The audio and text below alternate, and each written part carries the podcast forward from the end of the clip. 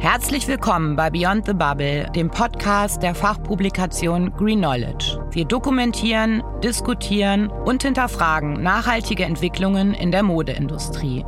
Das Terrain möchten wir mit diesem Podcast erweitern und mit Expertinnen und Experten unterschiedlicher Disziplinen erörtern, wie ein zeitgemäßes Konsumverhalten aussieht und wie es gelingen kann, Fast Fashion Stück für Stück durch qualitative Produkte von dauerhaftem Wert zu ersetzen. Wir präsentieren Konzepte und Initiativen mit Vorbildcharakter, vermitteln aktuelles Wissen entlang der textilen Wertschöpfungskette und analysieren die unterschiedliche Adaption von Mode anhand von Generationen. Wir möchten Haltung und ein Gefühl für Wertschätzung und Verantwortung etablieren. Mein Name ist Silke Bücker und ich freue mich auf viele kompetente und spannende Gäste aus Handel, Industrie, Design und Kultur. Ich darf heute Fatima Joya begrüßen, die ich erst im Juli auf der Neonit in, ähm, in Düsseldorf beim Panel Talk kennengelernt habe. Und Fatima ist wie ich Journalistin mit den Schwerpunkten Zeitgeist, Feminismus, Nachhaltigkeit. Und wir teilen noch etwas, nämlich unseren intrinsischen Drang, Kleidung zu erhalten, zu bewahren, wertzuschätzen. Und ähm, wir möchten heute uns darüber austauschen, wie Fehlkauf, befreiter Konsum besser gelingen kann und dass es nachweislich so ist, dass uns nachhalt, ein nachhaltiger Umgang mit Kleidungsstücken glücklicher macht, als uns ständig irgendwie einen neuen Kick zu verpassen. Herzlich willkommen, Fatima. Schön, dass du da bist. Danke für die Einladung. Ich freue mich sehr, da zu sein. Super. Sag mal, warum lohnt es sich eigentlich, aus einem Flirt mit einem Kleidungsstück eine dauerhafte Beziehung werden zu lassen? Was würdest du sagen? Hm, ich glaube, es lohnt sich immer langfristig natürlich, weil einmal tragen bringt noch nicht das Potenzial von dem Kleidungsstück hervor. Ich glaube, erst wenn man es mehrfach getragen hat, unterschiedlich kombiniert hat und noch über eine lange Zeit eben mit sich durchs Leben getragen hat, hat man irgendwie dann so eine Freundschaft entwickelt und man weiß dann zum Beispiel, oh, die Hose, die kann ich immer anziehen, wenn ich nicht weiß, wie es mir gerade geht oder wenn ich nicht weiß, was ich anziehen soll. Und ich glaube, dass dann erst so der richtige, so emotionale, aber auch so übertragene Wert von dem Kleidungsstück so richtig zum Vorschein kommt. Denkst du, dass äh, sich die Menschen vielleicht gar nicht so darüber bewusst sind, welchen Impact ein Kleidungsstück haben kann. Also, dass man wirklich Teile hat. Also, mir geht es so, dass ich Teile habe, wenn ich so einen Tag habe, wo ich weiß, oh Gott, ey, heute wird super hardcore, dann trage ich gewisse Kleider, Hosen, also viel von Comme de Garçon zum Beispiel, weil ich finde, das stärkt mich. Ja. So, also da habe ich ein Gefühl von, okay, I'm strong. Ähm, Geht es dir auch so? Und wünschst du dir da vielleicht auch ein bisschen mehr, dass Menschen das verstehen eigentlich, dass Kleidung eben nicht nur Oberfläche, nicht nur Wegwerf, nicht nur etwas ist, was man eben so hat, weil man es braucht, sondern dass es eben auch nochmal einen ganz anderen, irgendwie auch kulturellen Wert letztlich hat. Also mir geht es genauso. Ich habe auch so Pieces, bei mir sind so Maxi-Kleider. Ich weiß, mit denen geht immer. Und ich habe auch eine Jeans, die ziehe ich auch immer an. Und ich habe auch ein T-Shirt, das ist so mein Go-To-Date-Shirt. Wenn ich weiß, ich treffe Leute irgendwie zum ersten Mal, ich weiß nicht, was ich anziehen soll. Es muss irgendwie ein bisschen seriös, aber auch cool sein. Das ist diese perfekte Beschreibung von, ich habe es einfach übergeworfen, aber es sieht trotzdem richtig cool aus. Und das ist so dieses T-Shirt. Und ich glaube, die Verbindung hat man aber nur, wenn man grundsätzlich mit seinen Kleidungsstücken so ein bisschen ja, vielleicht auch kreativer umgeht. Mhm. Wenn man mhm. sie einfach nur konsumiert, weil man was zum Anziehen braucht, dann hat man ja gar keine Connection dazu. Aber wenn man da sie kauft, weil man weiß, okay, ich möchte das da und da anziehen oder das trage ich, weil es meiner Figur schmeichelt oder weil ich mich damit, wie du schon meintest, stark fühle, so mit den Blazern, wenn die große Schultern haben, ist ja auch so Powerdressing, da fühlt man sich irgendwie gesehen und gestärkt und man ja, hat irgendwie Rückhalt von seinem eigenen Kleidungsstück. Ich glaube, wenn man dann das eher in dieser Richtung betrachtet, dass man dann definitiv viel, viel ja, bewusster oder auch ja, facettenreicher vielleicht mhm. damit umgeht, wie man mhm. sich auch anzieht, wie man Dinge kombiniert, weil sie dann doch auch immer eine Aussage haben, für einen persönlich, aber auch für die anderen. Auch für die anderen, ja. Und ich finde auch so dieses, äh, wenn man Teile hat, die jetzt nicht so easy sind, sag ich mal, also zum Beispiel, was du heute trägst, ist nicht so ein easy Teil. Das ist gut, Ron, übrigens. Das ist, ja, sieht super aus und ähm, ne, dass, dass das einfach dann auch eine Challenge ist. Also du hast, du siehst das Teil, denkst, wow, das, wie kriege ich das kombiniert? Also das ist für mich zum Beispiel immer ein super Ansporn, äh, weißt du, so dieses, ja, boah, wie kriege ich das kombiniert? Und wenn ich es dann geschafft habe, finde ich es total super, weißt du, oder manchmal halt einfach kaufst du dir einen Teil und hast fünf im Schrank, die du nicht kombiniert bekommen hast und dann hast du dieses eine neue Teil, was dann den Look komplett macht endlich. Also so solche Spielchen spiele ich immer. um das Ganze, weißt du, für mich auch ein bisschen äh, mehr als zum Entertainment auch zu machen irgendwie. Also ich nee, finde, ja, ich weiß nicht, ob du das auch kennst, aber da geht es ja dann im Endeffekt auch um Wertschätzung. Und was bedeutet Wertschätzung für dich? Also wie würdest du das so definieren in dem Kontext? Und wie wendest du sie letzten Endes an? Das hast du ja schon so ein bisschen gesagt, aber ähm, vielleicht gibt es da noch andere Aspekte. Mm, also für mich ist Wertschätzung auf jeden Fall erstmal ein respektvoller Umgang. Dass man sich also Dinge anschaut und auch überlegt, so was ist der Wert darüber hinaus? Wie kann man das für sich irgendwie ja auch langfristig leben und erhalten? Ich glaube, das ist auch grundsätzlich so eine Frage, die man sich im Leben stellen sollte. Und dann müssen wir das einfach auch auf die Kleidung transportieren.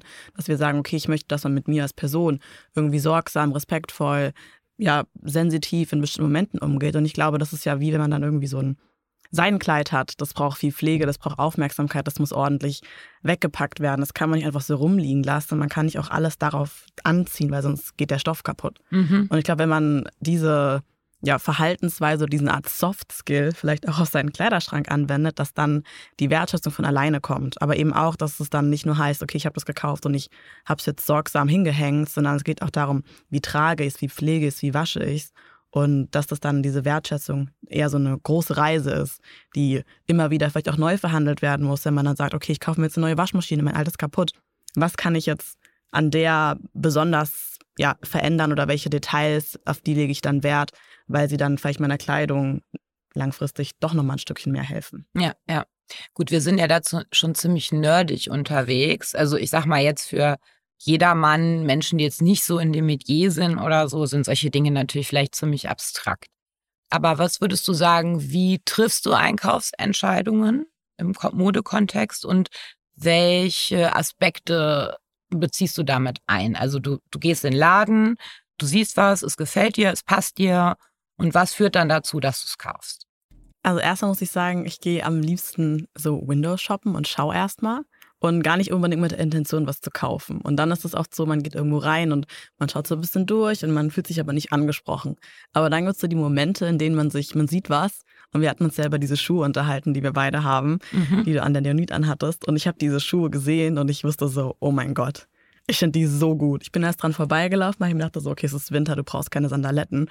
Ich bin wieder zurückgelaufen und ich war so, okay, ich muss die zumindest einmal angezogen haben. Mhm. Und ich glaube, wenn man dann dieses Excitement hat für ein Piece, das dann anzieht und das immer noch da ist, dann ist das der Moment, wo ich sage, okay, das kaufe ich jetzt wirklich. Und dann überlege ich mir aber auch nochmal, habe ich nicht schon so was ähnliches in meinem Kleiderschrank? Und wenn ja, was ist das Argument, dass ich es kaufen kann? Mhm. Zum Beispiel, ich habe ganz viele so Denim-Einteiler. Und mein Papa sagt immer, die sehen alle gleich aus, finde ich nicht. Die haben alle ein anderes Detail. Und das ist dann aber auch so mein Argument an mich selber, wenn ich irgendwo bin und denke, du kaufst dir jetzt den, keine Ahnung, x-ten Denim-Einteiler. Musst du das wirklich machen? Und dann denke ich mir so, ja. Mm, nur wenn der wirklich essentiell sich unterscheidet. Und das wäre dann zum Beispiel, ich könnte jetzt einen kaufen, der hat ein Flairtbein, habe ich noch nicht. Oder in einer Farbe schwarz, habe ich zum Beispiel auch noch nicht. Oder wenn der Schnitt oder das Material irgendein Detail wirklich exponentiell heraussticht, dann würde ich noch einen kaufen. Mhm. Und dann wüsste ich aber, okay, ich trage den aus dem und dem Grund. Und ich glaube, wenn man dann so für sich so eine Strategie entwickelt, was finde ich einfach nur schön, weil oft finde ich Sachen auch schön. Aber ich denke mir nur so, zu mir passen sie nicht. Ich würde mhm. sie nicht tragen, weil wie wir schon gesagt haben, vielleicht, also man kann sie irgendwie nicht verstylen. Man findet sie mehr an anderen Leuten cool. Ja, so ja. weiße Hemden zum Beispiel. Ich finde das so cool. Ich habe keins. Ich finde das, ich weiß nicht, was ich damit machen soll. Mhm. Also irgendwie. Ja, ist dann ja auch immer so ein bisschen so eine Typfrage. Ne? Aber also so wie du es jetzt gerade beschreibst, steckt da ja schon sehr viel Reflexion dahinter, was wichtig ist. Ich finde auch wichtig, dass man sich Dinge vielleicht mal also, dass man eben auch drüber schläft, so der Klassiker, Voll. okay, ich schlaf mal drüber, denke ich in fünf Tagen noch dran und dann brauche ich es wirklich und so weiter. Aber manchmal ist es ja auch so, dass man einfach was kaufen will, wenn man schlecht drauf ist. Oder wenn man denkt, boah, ey, ich hatte jetzt irgendwie so Stress die ganze Woche, jetzt belohne ich mich. Irgendwie, wie, wie ist das für dich? Hast du dieses Verhaltensmuster oder hast du dir das abgewöhnt im Zuge von einem reflektierteren Konsumverhalten? Mm, also ich glaube, wenn, dann versuche ich es eher umzudrehen und zu sagen, wenn ich jetzt was richtig, richtig gut gemacht habe und irgendwie so einen Meilenstein für mich selber erreicht habe, dann kaufe ich mir was. Das habe ich jetzt irgendwie so mit Schmuck angefangen, dass ich dann irgendwie einen Ring oder sowas gekauft habe, weil meine Oma das früher auch gemacht hat. Und ich habe auch Ringe von ihr bekommen, die sie halt damals gekauft hat. Und ich finde das so eine schöne Geschichte. Das heißt, wenn dann eher mehr so als Belohnung dafür, und wenn ich es dann sehe, dann weiß ich, oh, da habe ich das geschafft. Da war ich richtig stolz auf mich. Und so als Gegenreaktion für, oh, ich bin irgendwie schlecht drauf, versuche ich dann eher, das irgendwie anders zu kanalisieren, dass mhm. ich dann mhm. sage, ich treffe lieber Freunde oder genau. ich gucke jetzt einen schönen Film, der mir irgendwie so ein wholesome Gefühl gibt. Oder, keine Ahnung, manchmal reicht es ja auch, wenn man einfach nur so ein bisschen rumbraust, sich Sachen anguckt, inspirieren lässt. Und dann kann man ja auch wiederum Umkehrschluss in seinem eigenen Kleiderschrank Kombinationsmöglichkeiten und Dinge wiederentdecken und man sich denkt, ich brauche das gar nicht zu kaufen. Ich habe das ja theoretisch sehr, sehr ähnlich hier und muss es einfach nur anders kombinieren. Mhm. Machst du das viel? Also so, wie handelst du so deine Garderobe? Probierst du oft aus? Bist du so, oder guckst du da auch bewusst, okay, was könnte da jetzt noch als Ergänzung angeschafft werden? Also bist du da, dass du dich da wirklich sehr komplex auch mit auseinandersetzt? So würdest du sagen, dass das auch so ein bisschen eine Art Hobby dann ist oder etwas, wo du nachmittags mal zwei Stündchen, wenn du Zeit hast, äh, investierst, um das auszuprobieren? Also, dass du da auch so spielerisch mit umgehst? Ähm, ich würde sagen, schon auch. Also, ich habe jetzt, glaube ich, noch nie irgendwie zwei Stunden mich hingesetzt, aber ich glaube, das mache ich nur, wenn ich so Winter-Sommer-Garderobe trenne. Dann mhm. will ich mir wirklich Zeit nehmen, wo ich nirgendwo hin muss, am besten den ganzen Tag, ganzes Wochenende und dann alles nochmal anprobieren, was ich dann wegsortiere. Trage ich das noch, muss es gewaschen werden? Ist, da muss da was genäht werden und dann so nochmal aussortiere, was ich behalte, was ich vielleicht erstmal zur Seite lege und dann vielleicht nächstes Jahr nochmal anschaue. Das auf jeden Fall. Aber ich würde auch sagen, dass ich mich viel mit meinem Schrank beschäftige, indem ich einfach mich morgens auch hinstelle und mir überlege, wie fühle ich mich gerade, was will ich überhaupt anziehen. Und dann endet das am Ende oft auch in dem berühmt-berüchtigten Klamottenberg, den man dann so erstmal liegen lässt, aber man muss dann schnell los, weil man die Zeit vergessen hat. Aber am Ende ist es dann doch irgendwie das zufriedenstellendere Outfit weil ich dann weiß, okay, ich habe mich gerade so gefühlt, heute ist so ein Tag, anstatt wenn ich ein Outfit schon den Tag vorher plane oder. Mache ich auch nie. Also bei mir ist auch so. Manchmal hat man so ein Piece, man weiß, okay, ich will heute das anziehen, weil ich hatte das so lange nicht mehr an, ich habe richtig Lust drauf und dann plant man so einen Look, aber auch dann trotzdem erst morgens, wenn man dann so ist, naja, ich weiß nicht, vielleicht will ich das anziehen und dann ist aber auch ganz oft, dass mein Körper oder ich dann sage, ich will das zwar so gern anziehen, aber irgendwie fühle ich mich gerade eigentlich nach was ganz anderem. Und das Problem habe ich dann, wenn ich reise, dass ich dann natürlich, also da hat man ja eben nicht den kompletten Zugriff, dass ich dann oft halt denke, ach nee, ich hätte gerne, jetzt hätte ich gern das, aber ja, es geht dann halt einfach nicht. Aber bringst du auch, bist du auch so eine, die ihre Sachen viel weg, also reparieren lässt und Schneider, Schuster, solche Dinge nutzt? Weil das finde ich ist eben auch ein Ding, um, um so die Beziehung zu einem Kleidungsstück äh, weiter zu festigen, dass man es auch sozusagen ins Krankenhaus bringt, wenn es krank ist und dann gesund wieder in Empfang nimmt. Ich würde sagen, ja. Ich glaube, es hängt aber auch damit zusammen, dass wir das früher so gemacht haben, wenn unsere Jeans kaputt waren. Ich habe eine Jeans und ich habe die immer noch, weil es klingt richtig blöd, aber ich kann mich nicht von der trennen. Das ist so eine Teenage-Jeans. Und das ist auch eine Skinny-Jeans. Ich würde die niemals wieder im Leben tragen. Und die wurde auch schon so oft genäht. Und meine Mutter meinte damals schon, die kannst du nicht mehr anziehen. Die wurde so oft repariert. Aber ich war so, das ist meine Lieblingsjeans. Mir passt sonst keine andere. Und ich will auch gar keine andere Hose haben. Und ich glaube, wäre ich da nicht rausgewachsen, ich hätte diese Hose wahrscheinlich so lange getragen, bis sie mir vom Körper gefallen wäre. Und deswegen versuche ich auf jeden Fall immer, die Sachen wegzubringen. Und ich habe auch letztens tatsächlich einen ähm, Schneider bei mir in der Ecke gesucht und auch einen tollen gefunden, wo ich jetzt ähm, regelmäßig wahrscheinlich auch Sachen hinbringe. Und ich finde es voll schön, dann auch zu wissen, die nehmen sich die Zeit. Ich habe jetzt einen Rock ähm, zum Beispiel kleiner nähen lassen, habe ich davor auch noch nie gemacht und ich fand es voll cool. Er hat dann alles abgesteckt und mehrfach rumprobiert und dass ich da einfach weiß, es ist verlässlich. Wenn es mal schnell gehen muss, geht es auch schnell und dann ist es irgendwie für mich auch ein besseres Gefühl. Ich muss das Teil nicht wegwerfen oder abgeben, weil es kann einfach noch gerettet werden. Ich kann es weitertragen, weil man doch nicht alles selber machen kann. So Knöpfe, ja klar. Oder mhm. mal schnell so ein Blindstich auch. Aber wenn es dann irgendwie so eine Anzughose ist, dann geht das schon mal wieder nicht. Ich muss alles wegbringen. Aber ja, ich würde auch gerne ein bisschen mehr selber können, aber ich bin dazu ungeduldig zu. Aber was ich ja auch total schön finde, dass man, also wie es mir geht es auch so um nochmal so diesen Aspekt, wie baut man diese Beziehung auf, auch Geschichten mit einem Kleidungsstück zu verbinden. Also so, das Kleid habe ich getragen, als ich mich von dem Typen getrennt. Also weißt du, solche, wie auch immer, schöne, nicht so schöne Geschichten, aber dass Kleidungsstücke eben auch dafür Symbol sein können. Geht es dir da auch so, dass du da Geschichten immer mit verbindest und das bei dir dann auch so eine Art von Zuneigung oder vielleicht auch Abneigung zu einem Kleidungsstück evoziert? Total. Also ich würde sagen, ich weiß gar nicht, ob ich Abneigungskleidungsstück in meinem Schrank habe. Ich habe ganz viel von meinen Eltern und von meinen, meiner Oma auch oder meinem Bruder und auch von Freundinnen. Und ich mag das ganz gerne, weil wenn ich es anhabe, dann fühle ich mich denen irgendwie nah. Und ich habe auch so eine Jacke, die habe ich von meiner Mutter mitgenommen und die hat sie, ich glaube, das war von ihrer Oma bekommen. Und das ist so ein ganz tolles Vintage-Piece mit so einem richtig schönen Schnitt. Und irgendwie ist das so besonders, weil wenn dann Leute fragen, oh, cooles Teil, dann kann man denen direkt immer so eine nette Geschichte mit erzählen. Und mhm. dann hat man auch eine ganz andere Wertschätzung, vor allem wenn es dann so ein Piece ist, was schon über Generationen weitergegeben wurde und immer noch so gut aussieht. Ja.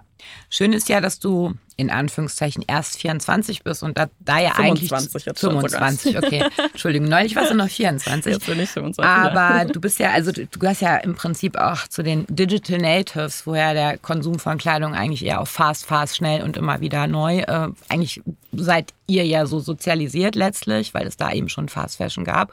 Und du hast aber ja noch so eine Haltung, wie im Prinzip mehr Leute aus meiner Generation X, äh, wo es eben auch noch gar nicht die Möglichkeiten gab, Fast Fashion zu konsumieren. Und ähm, ja, das finde ich irgendwie echt eine, äh, etwas, wo ich auch denke, das gibt ja auch irgendwie Hoffnung. Und wie siehst du das so jetzt mal auf deine Generation bezogen? Also wie wer, hast du da eine Einschätzung des Konsumverhaltens? Ähm, findest du das eher positiv oder, oder siehst du da auch viel Probleme oder Themen, wo du sagst, boah, ey, das ist eigentlich nicht so gut?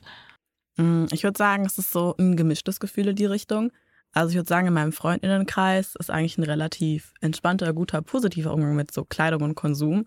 Aber auch, weil wir, glaube ich, aus, alle aus so einer Bubble sind, wo dann man irgendwie was mit Mode zu tun hat und deswegen da schon so ein anderes ja, Verhältnis für vielleicht hat. Aber ich sehe vor allem natürlich auch irgendwie auf Social Media, wie schnell das alles geht. Und man bestellt sich hier was, man hat den Trend und man will das nachkaufen, was jemand anderes hat. Und natürlich macht das einem irgendwie ja Angst oder also ich finde es immer so ein bisschen verwirrend vielleicht auch eher, weil uns, also meine Generation wird ja immer so ein bisschen nachgesagt, oh, wir sind die Nachhaltigen, so die Greta Thunbergs unserer mhm. Zeit und mhm. alle stehen irgendwie auf Klimaschutz und sind vegan und lebens, ähm, also Zero Waste. Mhm. Ähm, und dann hat man aber auf der anderen Seite diese Superhauls. Jetzt gibt es Temu, dann gibt es diese ganzen Brands, die, genau, die haben keine Stores, du kannst die Sachen noch nicht mal anfassen. Und ich persönlich mag es ganz gerne, Dinge anzufassen, wenn ich irgendwie ein Piece online sehe und dann mehrere Monate, Wochen in meinem Browser-Tab offen hatte und dann überlege ich mir schon, okay, ich schaue mir das mal an. Ich will das einmal anfassen, ich will die Nähte angucken, ich will mhm. Irgendwie äh, schauen, ob das sich für mich gut anfühlt. Ob es ein gutes Produkt ist, genau. oder? Und das ja. kann ich halt nur, wenn ich dann im Store stehe. Und deswegen mhm. finde ich schon, es ist wichtig, vielleicht sich nicht immer direkt von den Bildern verführen zu lassen, weil auch da sieht man ja auf Social Media immer so Videos, das habe ich bestellt, so sah es auf den Bildern aus. Und so sah es dann aus, dass es angekommen ist, weil da gab es einen großen Unterschied. Ich tue mich da auch inzwischen echt total schwer mit, muss ich sagen. Ich finde Online-Shops auch oft nicht attraktiv. Also die Produktdarstellung ist langweilig, redundant. Die Mischung ist nicht interessant genug, dass du dann nach Seite 2 noch Lust hast zu gucken. also ich bin auch ein ich bin auch einfach eine Verfechterin von lokalem oder stationärem Modekauf letzten Endes. Ähm, aber gut, es ist ja, muss ja irgendwie auch alles, alles geben. Ähm, und ich denke, dass so, ja, also nochmal die Frage, die ich eigentlich gerade gestellt hatte. Also, wie, wenn du jetzt die Leute um dich herum siehst, du sagst, okay, deine Freunde und so, da siehst du schon auch so einen wertschätzenden Umgang. Mm, aber so globaler, also wenn du es jetzt auch mal aus deiner Sicht als Journalistin betrachtest, dann sieht es wahrscheinlich auch ein bisschen anders aus. Aber ich glaube, da ist man, sage ich mal, als Journalistin auch ein bisschen mit dran schuld, natürlich, weil wir sind, machen ja auch Content. Und ich glaube, da kommt auch diese Begehrlichkeit her. Sag mal grundsätzlich Content Creation. Leute zeigen ihren Lifestyle, Leute zeigen, was sie tragen und andere Menschen wiederum wollen gerne Teil von diesem Lifestyle sein, was der verkörpert. Mhm. Dieses bestimmte Gefühl oder vielleicht auch diesen Zeitgeist, dieses, weiß ich nicht, InfluencerInnen sein oder vielleicht auch einfach irgendwie zu einer bestimmten Riege zu gehören. Mhm. Und da ist natürlich die erste Eintrittskarte immer die Kleidung. Weil du, vielleicht kannst du nicht unbedingt da essen gehen, wo alle essen gehen, dann Urlaub fahren, weil in Urlaub fahren. Aber du kannst natürlich das anziehen, was alle anderen tragen. Und das geht dann einfach über die Mode. Und dann ist es natürlich auch so, was in Paris gezeigt wird, was in Mailand gezeigt wird, auf dem Laufsteg, ist natürlich relativ schnell auch wieder in Fast Fashion zum Kaufen. Mhm. Und wenn man da ein Teil davon sein soll, möchte, dann geht man da halt einkaufen und genauso schnellen Rhythmen, wie es auch präsentiert wird. Und ich glaube, wenn man da einfach von ja, Haus aus vielleicht, aber auch von anderen oder vielleicht auch der Schule so ein bisschen mehr mitbekommt. Am Ende des Tages geht es nicht unbedingt darum, was du anhast, weil natürlich können wir alle Skinny Jeans und weiße Shirts tragen, aber nicht jeder fühlt sich darin wohl, nicht zu jeder Figur passt das und nicht für jeden ist der Skinny Jeans Schnitt vielleicht so das Ideale. Ich mag auch keine Skinny Jeans, würde es auch lieber was anderes tragen. Aber wenn man da schon von vornherein ein bisschen mehr so diese Wahlmöglichkeit bekommt, das tragen zwar viele, aber wenn du dich davon nicht abgeholt fühlst, dann musst du das nicht machen, sondern du kannst überlegen, was finde ich denn gut, was mag ich. Ermutigst du dazu auch in deiner Arbeit als Journalistin? Also bringst du das ein, tatsächlich als Appell auch, zu sagen, guck auf dich, guck nicht auf das, was Trend ist, was alle machen, sondern finde dich da selbst und das sollte der, also der Taktgeber für dich sein? Also ich weiß nicht, ob ich es als Appell beschreiben würde. Ich würde es eher so als freundlichen Anreiz verstehen, weil ich glaube, schon allein, wenn man so appellmäßig an Leute herantritt, dann haben Kein sie immer eine Zeigefinger. Genau, ne? dann haben sie eine Abwehrhaltung. Ich Mhm. lass mir auch nicht gern sagen, was ich machen Nee, soll. macht niemand, die Eltern ist auch nicht richtig. Also das denke ich auch. Ich glaube, man kann eher mit gutem Beispiel vorangehen zum Beispiel. Und es gibt ja auch Alternativen wie zum Beispiel Secondhand. Also wenn wir jetzt von Fast Fashion sprechen, hat Secondhand ja schon fast auch einen ähnlichen Stellenwert inzwischen, weil es gibt es in allen Preisklassen, von günstig bis eben auch hochwertiger, teurer. Ähm, und es hat ja auch nicht mehr dieses Image von Muff, Stockflecken, also was bei mir, also ich hätte früher im Leben nichts Secondhand gekauft, weil es ekelhaft war einfach, diese Sachen. Es hat immer gestunken und so. Es hat ja heute einen ganz anderen, ein ganz, ganz anderes Image bekommen. Wie siehst du diesen Markt und wie wertest du den so, was jetzt die Konsumlandschaft oder die Veränderung des Konsums angeht? Wie ordnest du das ein? Siehst du da große Chancen? Denkst du, das ist ein Boom, der auch wieder bald passé sein wird? Kann das wirklich ein Substitut sein für Fast Fashion? Ich glaube, ich bin da auch zielgespalten, weil als du so gesagt hast, oh, es ist eklig, es stinkt und so weiter, da fühle ich mich abgeholt, weil ich habe auch so ein sehr zwiespältiges Verhältnis zu Secondhand. Ich kann mich damit irgendwie gar nicht so richtig anfreunden, weil ich es ganz oft einfach anstrengend und überfordernd finde. Du bist da irgendwo drin, das erschlägt dich und du musst dich da durchwühlen und alles liegt rum und ich denke mir dann, ich will aufräumen und irgendwie weiß ich gar nicht, wo man anfangen soll. Deswegen am liebsten, wenn ich Secondhand kaufen gehe, mag ich so ordentliche, kleine, kuratierte Läden, und dann gebe ich auch gerne ein bisschen mehr Geld aus, solange ich weiß, okay, das so die Environment ist ordentlich, sauber, clean und ein bisschen vorkuratiert. Mhm. Aber ich glaube auch allein dieses Wühlige, dieses sich da so durchstöbern, ist, was es für viele so reizbar macht.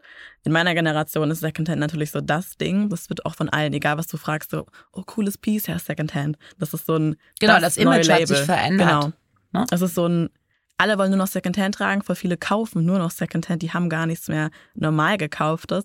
Aber ich finde das auch so ein bisschen mit Vorsicht zu genießen, weil nur weil etwas Secondhand ist, vor allem, sage ich jetzt mal, wenn es jetzt so Mainstream Secondhand ist, der jetzt kein Designer Secondhand ist, weißt du ja nicht, ist es wirklich aus zweiter Hand oder wurde es einfach extra überproduziert und ist dann dort gelandet. Ich glaube, genau. man muss sich das auch angucken. Genau, man, man fördert ja damit auch ein bisschen den, die Überproduktion letzten Total. Endes, weil äh, zum Beispiel bei Vinted kannst du, da gibt es jetzt auch so eine Tendenz, dass diese ganzen Shein und so weiter Sachen wird gekauft und direkt zwei Tage später einmal angezogen und dann bei Vinted reingestellt. Ist natürlich nicht Sinn der Sache. Ne? Also dann haben wir nicht das, was wir damit erreichen wollen, erreicht, sondern letztlich befeuern wir damit die Produktion von Fast Fashion weiter. So, weil man denkt, oh komm, kaufe ich mir für 5 Euro und dann stelle ich es für 1 Euro rein bei Vinted. Voll, aber ich habe ja, auch so ne, zu gucken. Also das ist, das sollte eigentlich, finde ich, verboten werden. Also das äh, kann es nicht sein. Ja, nee, da gehe ich auf jeden Fall mit. Und ich glaube, da muss man grundsätzlich auch immer gucken, so wer sind so die GatekeeperInnen. So, wer profitiert davon? So, nicht jedes Unternehmen, was sagt, das ist nachhaltig, ist nachhaltig. Genauso ist auch nicht jedes Unternehmen, was sagt, wir sind für Secondhand und gebrauchte Sachen da, wirklich dafür da. Und wenn man da so ein bisschen den Dingen auf den Grund geht und hinterfragt vielleicht, dann kann man für sich da nochmal so ein bisschen differenzieren, ist das jetzt gut oder ist es schlecht? Mhm. Und ich glaube, was dann auch immer schön ist, wenn man dann einfach sagt, okay, ich gehe in meiner Stadt, in meinem Viertel mal schauen, was gibt's da für ein Secondhand-Angebot. Weil oft sind halt diese kleinen, lokalen Läden, die, wo du halt weißt, wo es herkommt. Da bringen Leute aus der Nachbarschaft ihre Sachen ab. Und ich weiß auch von einer Freundin aus München, die sagt immer, die besten Secondhand-Sachen gibt's halt außerhalb aus der Stadt. Mhm. Also man muss ein bisschen fahren natürlich, aber dort geben halt Leute ihre Sachen ab, denen das vielleicht gar nicht so viel weh tut und da wird es dann trotzdem günstig verkauft, da kann man tolle Kaschmir-Pieces kaufen. Ja. Während halt in der Großstadt die Leute natürlich wissen, was ihr Geld wert ist Mhm. und da sind die Preise oft auch einfach ein bisschen Ja, höher. die Preise finde ich teilweise. Ich war jetzt auch gestern hier in, Be in Berlin in einem Laden, wo ich auch dachte, viel zu teuer. Also das geht dann eben, aber auch so ein kuratierter, ein bisschen hochwertigerer Laden. Aber ich fand, das waren teilweise die gleichen Preise, wie die Sachen neu kosten. Total.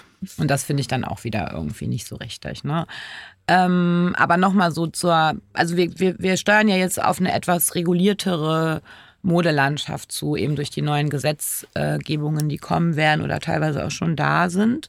Ähm, was denkst du, inwieweit die Einfluss haben werden, auch auf den Konsum oder vielleicht aber auch auf die Transparenz? Weil oft ist ja das Problem beim Kaufen von Mode, dass man gar nicht richtig weiß, äh, okay, es steht drin Made in Europe, ist das jetzt gut oder schlecht? Ist ja alles nicht reguliert letzten Endes. Ne? Man kann ja einfach reinschreiben oder konnte bislang einfach so machen, wie man wollte und mehr oder weniger. Und jetzt wird es ja einfach, wird, wird ja vielen Dingen auch ein Riegel vorgeschoben. Ich glaube, das ist auch, was du schon am Anfang gesagt hast, dann eine bisschen nerdier Geschichte, weil, also ich persönlich finde es super spannend, auch was es für Innovationen gibt und was die Leute machen, wie sie Transparenz umsetzen und was man dann als Konsumentin für Möglichkeiten bekommt, da wirklich so ein Teil von der Brand-Identität sein zu können. Deswegen schaue ich da schon sehr, sehr hoffnungsvoll und sehr, sehr gespannt in die Zukunft, vor allem was die Transparenz angeht, weil ich glaube, es ist schon ziemlich wichtig, dass man weiß, woher die Sachen kommen und vor allem Websites, ich meine, wir sind alle digital aufgestellt und man möchte meinen, man kann alles googeln. Man kann es dann doch nicht, weil Nee. viele Nachhaltigkeitsreiter auf Brand-Websites sind so versteckt, so verschachtelt, so nicht intuitiv einfach. Und ich glaube, ich als interessierter Mensch, natürlich, ich klicke mich da durch, ich habe da Bock drauf, mich interessiert das. Aber so Leute, die halt nur mal so ein bisschen was wissen wollen, die sind nach dem zweiten Klick schon weg und sagen, nee, sorry, aber Ja. das gibt mir gerade gar nichts. Und ich glaube, wenn man da irgendwie eine gute, ja, einen guten Leitfaden hat für drei Schritte, dann muss man wissen, woher es kommt. Oder hier hast du alles in einem Bild, hier kannst du dich durchscrollen mit kleinen Icons, cuten Farben und so weiter. Dann haben die Leute auch mehr Lust, wirklich sich damit zu beschäftigen. Also meinst du, das Thema muss auch leichter vermittelt werden oder unterhaltsamer vermittelt Voll. werden, nicht mit so, das darfst du, das darfst du nicht. Also Verbote, wie wir auch gerade schon sagten, bringen nichts. Ähm, also dass man die Leute vielleicht auch ermutigt, dass, dass man durch Transparenz erstmal sagt, guck mal, in dieser Strickjacke steckt so und so viel Arbeit, so und so viel Produktionsschritte, so und so viel Geld letzten Endes drin. Das ist ja dann die Transparenz, die man schafft, ähm, dass das eben auch bei den Konsumentinnen und Konsumenten verändert, ähm, dass sie da auch eine andere Wertschätzung kriegen.